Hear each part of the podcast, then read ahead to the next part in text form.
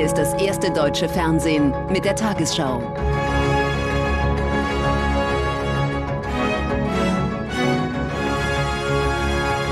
Heute im Studio Jens Riewer. Guten Abend, meine Damen und Herren. Ich begrüße Sie zur Tagesschau.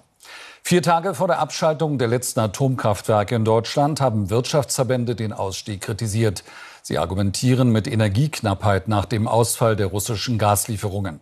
Als Ersatz mussten verstärkt Kohlekraftwerke genutzt werden, die besonders klimaschädlich sind. Der Atomausstieg war 2002 von der damaligen rot-grünen Bundesregierung beschlossen worden. 2011 wurde er unter CDU-Kanzlerin Merkel bestätigt.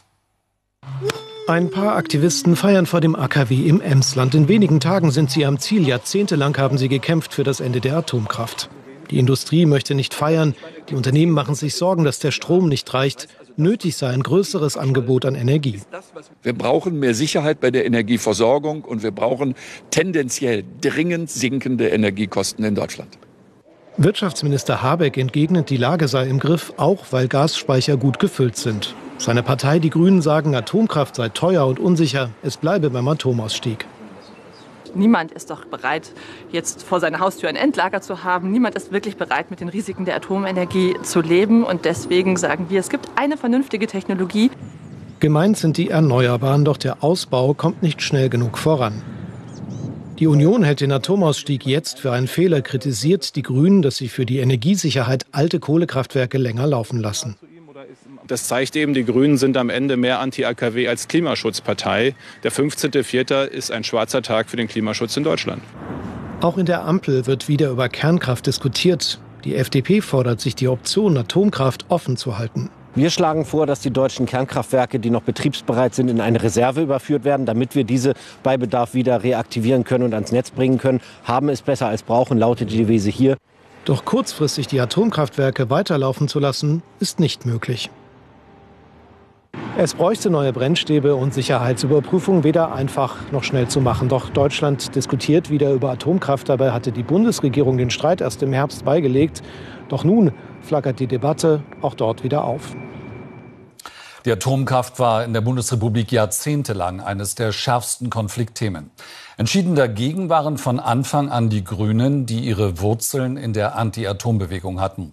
Nach der Reaktorkatastrophe von Tschernobyl 1986 war auch die SPD für den Ausstieg und nach Fukushima 2011 schließlich die Union.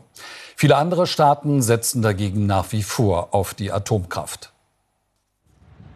Der deutsche Sonderweg beim Atomausstieg wird im Ausland überwiegend mit Skepsis betrachtet, auch bei der Internationalen Atomenergieorganisation in Wien. Uh, es gibt in anderen Ländern einfach nicht diesen ideologischen Ballast, wie man ihn in Deutschland vorfindet. Die Entwicklung im Rest der Welt ist bei Atomkraft das genaue Gegenteil. Viele europäische Länder verlängern die Laufzeiten ihrer Atomkraftwerke oder bauen neu. In Finnland geht gerade ein neuer Reaktor ans Netz. Den Nutzen der Atomkraft in der Klimakrise halten auch die finnischen Grünen für größer als die Risiken. Industriegesellschaften brauchen Energie. Wenn wir da nicht auf Atomkraft zurückgreifen, dann sehen wir ja am Beispiel Deutschlands, dass viel mehr Treibhausgase ausgestoßen werden. Deutschland hat wegen der Stromengpässe zuletzt zusätzliche Kohlekraftwerke ans Netz genommen. Andere Länder wollen möglichst schnell aus der Kohleverstromung aussteigen. In Großbritannien werden gerade zwei neue Atomreaktoren gebaut. Polen steigt ein, plant bis zu sechs neue Atomkraftwerke. Das US-Energieministerium fördert neue Reaktortypen. Auch in Polen sind US-Unternehmen am Bau neuer Atomkraftwerke beteiligt. Die USA sind bereit zur Unterstützung anderer Länder, auch von Polen, das jetzt Atomkraft zu seinem Energiemix dazu nimmt. Wir wollen der langfristige Partner sein, den die Länder Osteuropas für den Aufbau neuer Technologien brauchen.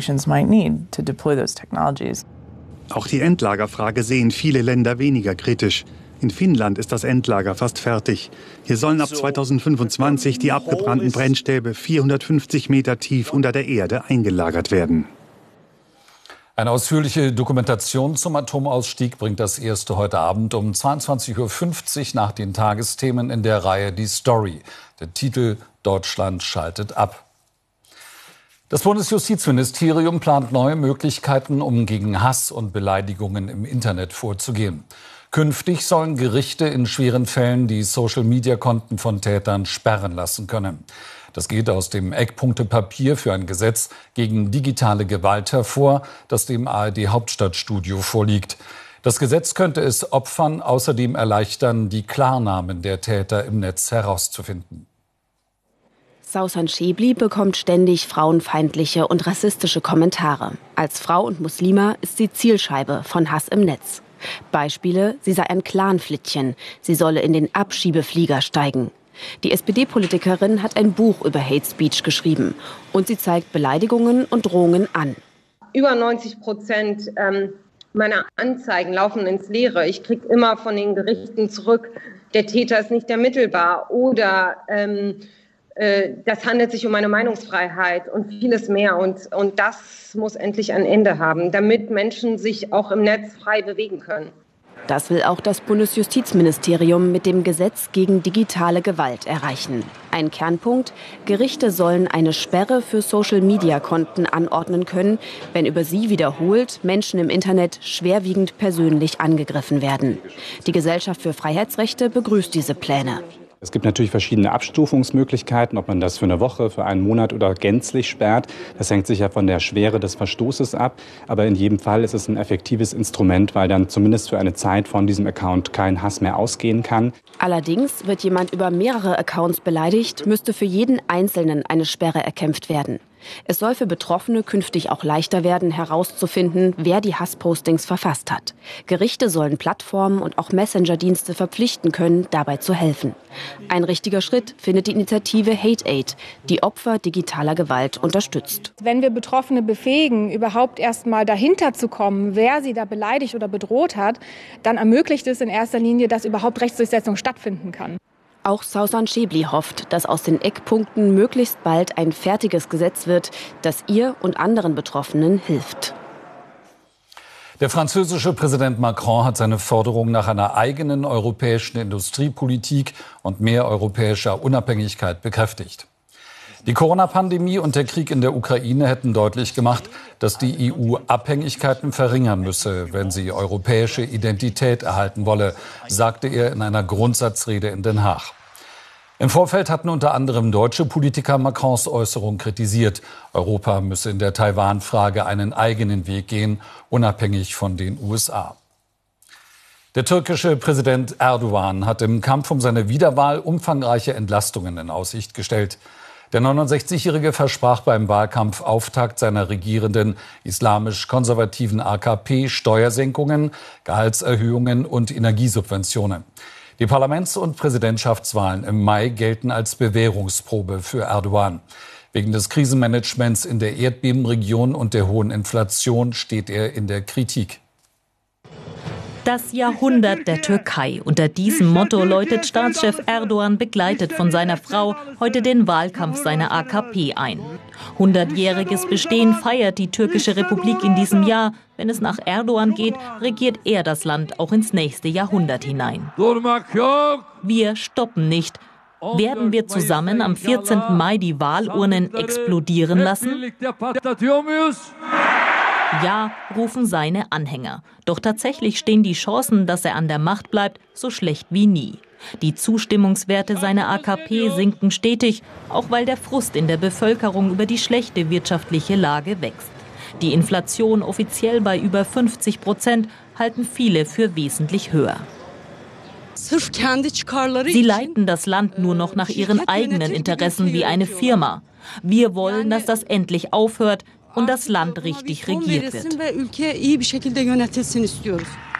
Er ist Erdogans größter Herausforderer, Kemal Kılıçdaroğlu, Chef der Mitte-Links-Partei CHP. Hinter ihm steht ein Bündnis aus sechs Parteien. Sein Ziel, sagt er, das gespaltene Land zu einen. Unser Land muss wieder zusammenkommen. Wir brauchen Frieden und Einigkeit. Wir müssen uns wieder umarmen. Unterstützung bekommt Kılıçdaroğlu indirekt von der prokurdischen HDP, indem sie auf einen eigenen Präsidentschaftskandidaten verzichtet. Erdogan hat dem Land insgesamt einen ruhigen Wahlkampf verordnet aus Respekt vor den Betroffenen des schweren Erdbebens. Doch die Katastrophe selbst könnte ihn wichtige Stimmen kosten, denn die Wut über Baupfusch und schlechtes Krisenmanagement ist weiterhin groß und davon könnte auch die Opposition zusätzlich profitieren. Etwa 10 Prozent der Arbeitnehmerinnen und Arbeitnehmer in Deutschland gelten als arbeitssüchtig. Das hat eine aktuelle Studie im Auftrag der gewerkschaftsnahen Hans-Böckler-Stiftung ergeben. Besonders häufig seien Führungskräfte betroffen. Sie arbeiteten oft sehr viel und lang, nähmen nur mit schlechtem Gewissen frei und könnten dann kaum abschalten. In der Folge litten sie deutlich häufiger unter gesundheitlichen Problemen als andere Arbeitnehmer. Die Schauspielerin und Sängerin Lotti Krekel ist tot. Sie starb heute in Köln. Schon als Kind wurde ihr Bühnentalent entdeckt. Ende der 1950er Jahre kam am Milowitsch-Theater der Durchbruch. TV-Produktionen machten Lotti Krekel auch bundesweit bekannt. In Köln zählte sie zu den erfolgreichsten Sängerinnen in rheinischer Mundart. Sie wurde 81 Jahre alt.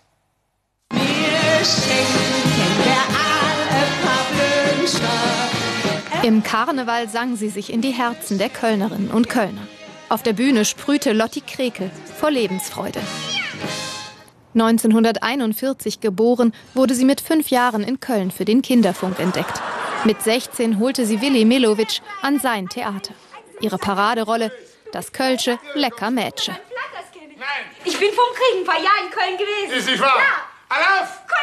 Natürlich war ich jung, knackig, sag ich mal. Ich, es, ich glaube, ein lecker Mädchen ist ein Mädchen mit viel Herz. Und das habe ich, so gut ich konnte, habe ich das in meine Rollen gelegt. Sie spielte auch im Tatort und zusammen mit ihrer Schwester Hildegard und ihrem Mann Ernst Hilbig in der Serie Die Anrainer. Bis ins hohe Alter stand Lotti Krekel vor der Kamera. Kürzer treten, das kam für sie nicht in Frage. Fit bleibe ich, glaube ich, durch die Anforderungen, die an mich gestellt werden. Ich habe gar keine Zeit, darüber nachzudenken, dass ich eigentlich jetzt äh, in schwarz gekleidet hinterm Ofen sitzen müsste. Jetzt ist die Sängerin und Schauspielerin im Alter von 81 Jahren gestorben.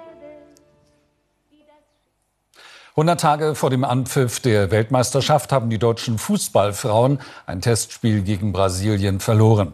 Das Team unterlag in Nürnberg mit 1 zu 2. Mit der Partie verabschiedete die DFB 11 ihre frühere Kapitänin Jennifer Marosan.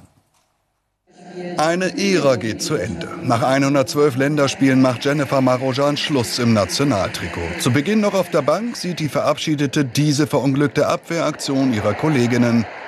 Tamires nutzt die defensive Unachtsamkeit, Führung für Brasilien nach gut zehn Minuten. Deutschland mit Mühe eigene Torchancen zu kreieren. Dieser Freistoß von Pop Mitte der ersten Hälfte eine der wenigen guten Offensivaktionen.